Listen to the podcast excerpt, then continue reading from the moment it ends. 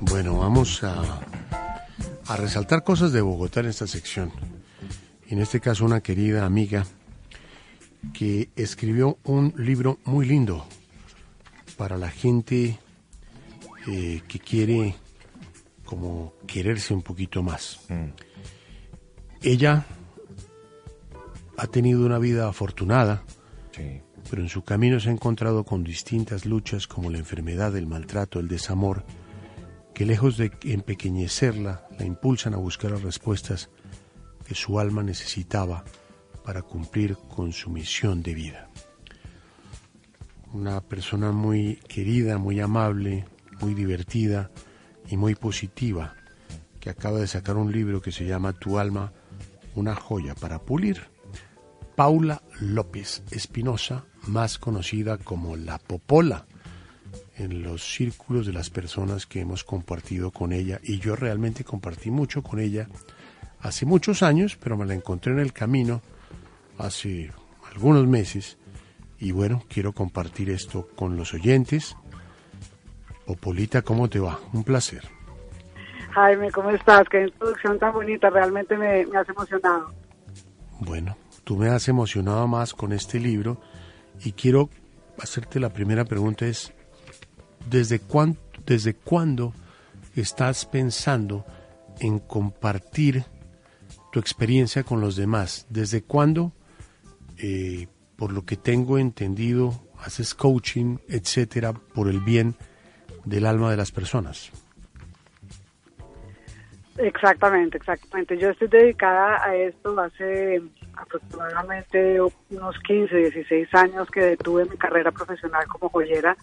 Me había dedicado a este arte de la joyería y había sido me había especializado en el tema de los diamantes. Y en momentos de mi vida eh, busqué siempre la trascendencia, busqué siempre tener una, una vida con un propósito espiritual. Entonces, cuando sí, cuando me enfrenté a la adversidad en diferentes momentos de mi vida, decidí abandonar mi carrera y dedicarme ahora a ser joyera de alma. Ese paso me parece muy lindo. Tuviste una joyería exitosa, manejabas la piedra más bella del mundo, la más costosa por la que las mujeres se mueren. Siempre que un hombre entrega un diamante, hay mujeres que es al revés, que entregan, les entregan diamantes a sus parejas, pero no es el caso nuestro. Y decidiste que no más diamantes, que el, el diamante que hay que pulir es tu alma, es tu vida. ¿Por qué pasó eso? Exactamente, Jaime, así fue. Pues eh, en nada, cuando empecé a encontrar diferentes adversidades en mi vida, entendí que el sufrimiento era mi mejor maestro y empecé a tratar de darle un propósito a cada situación de adversidad en mi vida y cuando empecé a, a descubrirle ese sentido al sufrimiento, ese sentido a la adversidad y empecé a encontrar esas respuestas del alma, el para qué, el para qué de cada situación, entendí que cada situación de adversidad que nosotros tenemos en la vida, que todo lo que pesa en el alma de las personas tiene un propósito espiritual.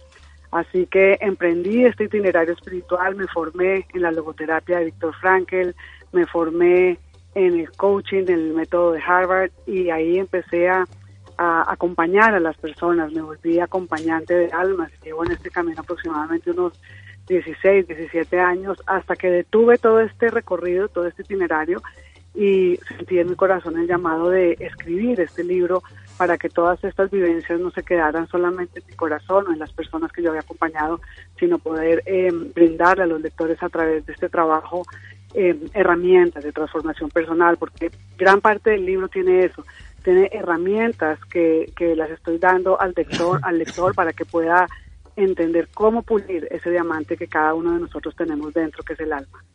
Mm, Mencionas a Víctor Frankl y he leído algunos capítulos y me han gustado mucho. Y hay una frase, hay una, una lectura bonita que dice, cuando un hombre descubre que su destino es sufrir, ha de aceptar dicho sufrimiento, pues esa es su sola y única tarea. Ha de reconocer el hecho de que él está solo en el universo, que nadie puede redimirlo, ni sufrir en su lugar y que su única oportunidad reside en la actitud que adopte al soportar su carga.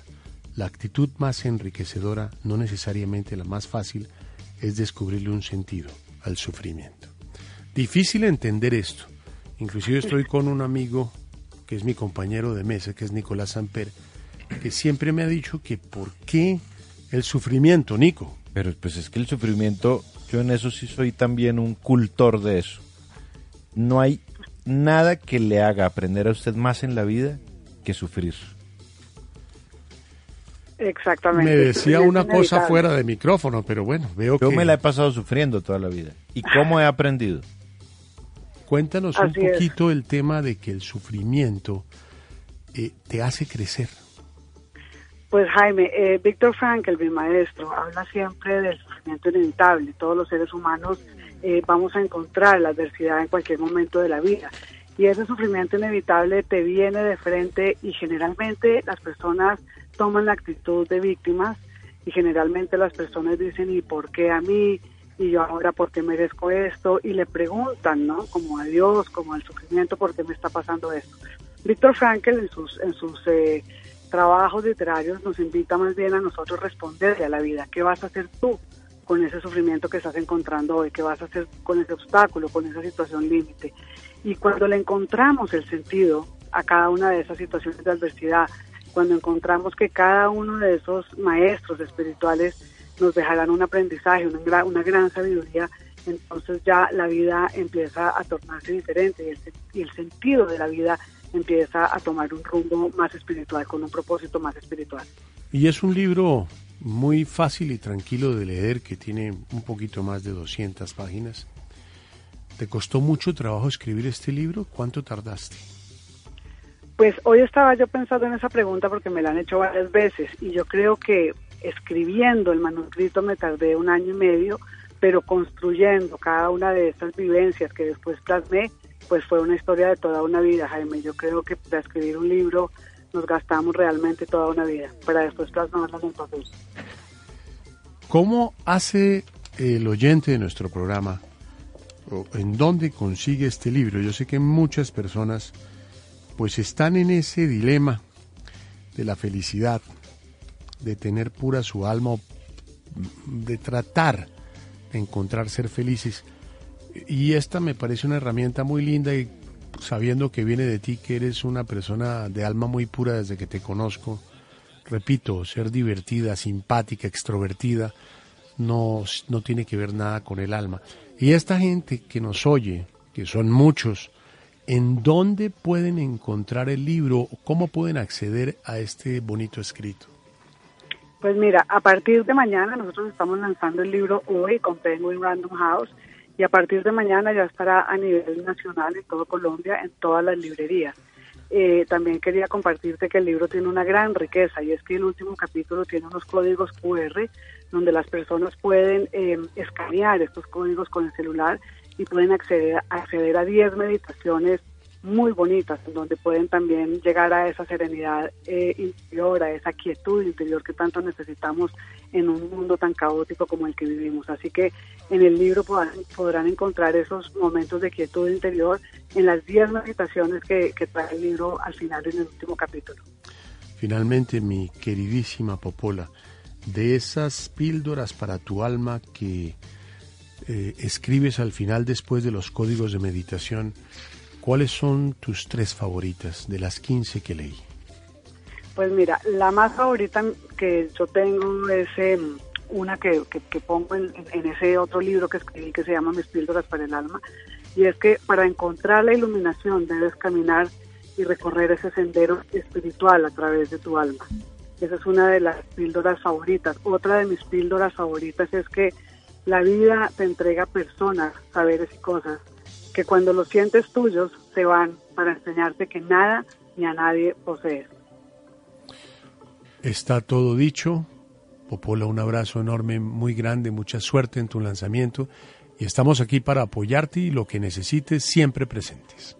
Mil gracias, mil gracias querido Jaime, de verdad que te recuerdo con muchísimo cariño y espero que sigamos juntos en este itinerario espiritual. Siempre nos encontraremos. Un besito preciosa. Mil gracias, abrazos allá para todo tu equipo.